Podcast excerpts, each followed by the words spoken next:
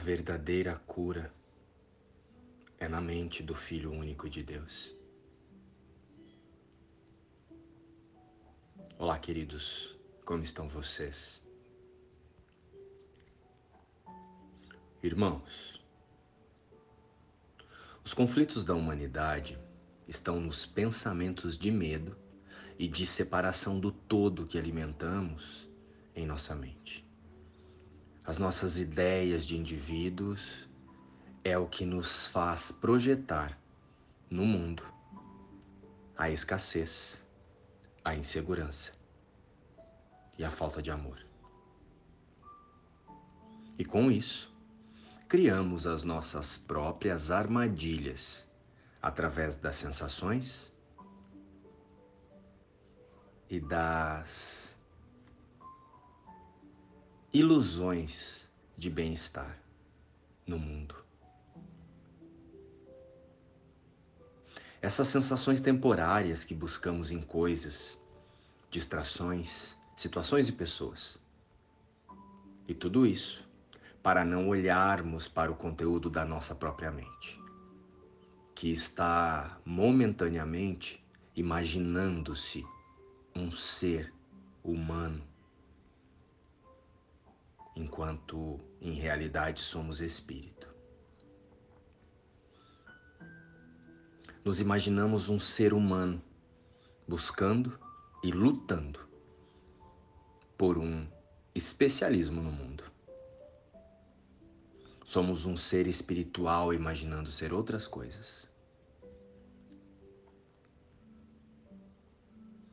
Todo o nosso comportamento humano,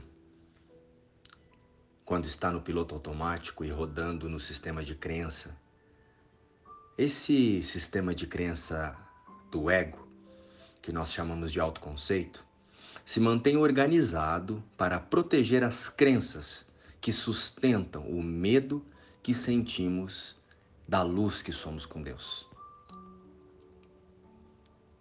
Você já ouviu falar da frase a cura pode ser pior que a doença?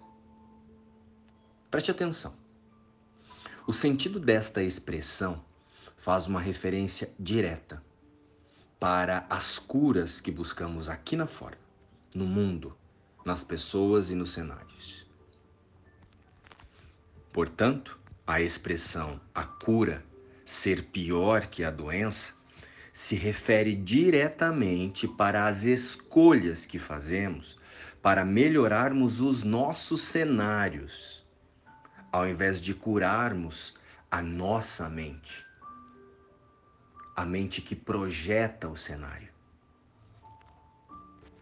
Estamos o tempo todo buscando uma cura fora de nós e nos outros. Mas, no entanto, para curar algo criado em nossos próprios pensamentos, desejos e vontades, é preciso corrigir os nossos pensamentos, a nossa mentalidade. Com isso, então passamos a culpar o mundo e as pessoas. Para não olhar para o que pensamos, justificamos o vazio existencial através do medo e da falta que confirmamos a todo tempo no mundo. Nos esquecemos que a nossa falta de fé na humanidade e tudo o que estamos percebendo é apenas a confirmação do que pensamos ser. Todas as nossas escolhas através do ego são para proteger a personalidade e o autoconceito. Um autoconceito equivocado. O objetivo do ego é disfarçar a fraqueza em força. E para tanto, nós nos iludimos, ainda mais com as ideias de superação de problemas. E a romantização do sofrimento, os que chamamos aqui de desafios. Depois da tempestade vem a bonança.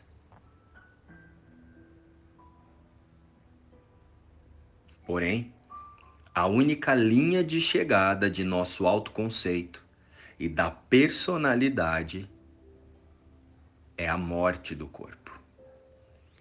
Esse é o verdadeiro e único sentido de um ser que está se imaginando humano.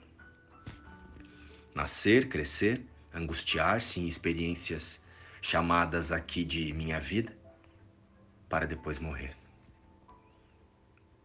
Por isso, temos a sensação ilusória de que a vida pode acabar com o corpo.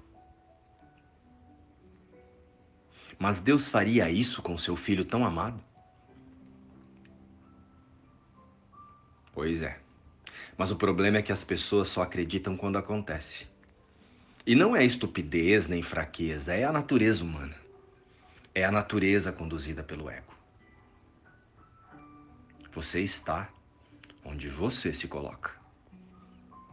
Por isso, entramos em um ciclo de reencarnações destes autoconceitos, destes conjuntos de crenças que se, que se perdem imaginando que quereres do ego e medos individuais poderão se tornar a vida em um mundo imaginário e finito. Mas a vida verdadeira ocorre apenas em uma única realidade em extensão a, a Deus. E ela acontece a todo instante. Só precisamos escolher nos conectar com ela. E ela antecede todas essas ideias e interpretações da mente equivocada. O Filho de Deus é eterno e nada mudará isso. A cura verdadeira de todas as ilusões só poderá acontecer através do perdão de nossos pensamentos e ideias de separação de Deus. Através da correção desses pensamentos. De que Deus está lá e nós estamos aqui. Nós estamos o tempo todo com Deus e em Deus. Para tanto, é necessário o reconhecimento da nossa única existência o Cristo. A nossa eternidade é garantida por Deus e em Deus. Luz e paz. Inspiração, livro Um Curso em Milagres.